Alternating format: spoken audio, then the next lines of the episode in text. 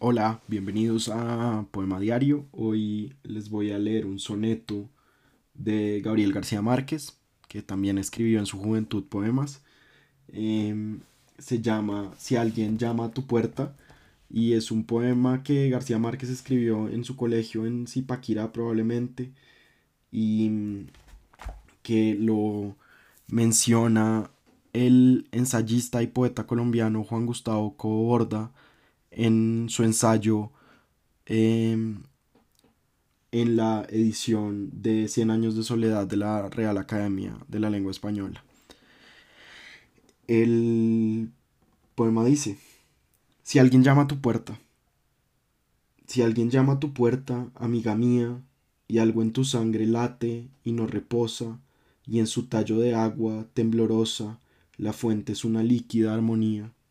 Si alguien llama a tu puerta y todavía te sobra tiempo para ser hermosa, y cabe todo abril en una rosa, y por la rosa se desangra el día.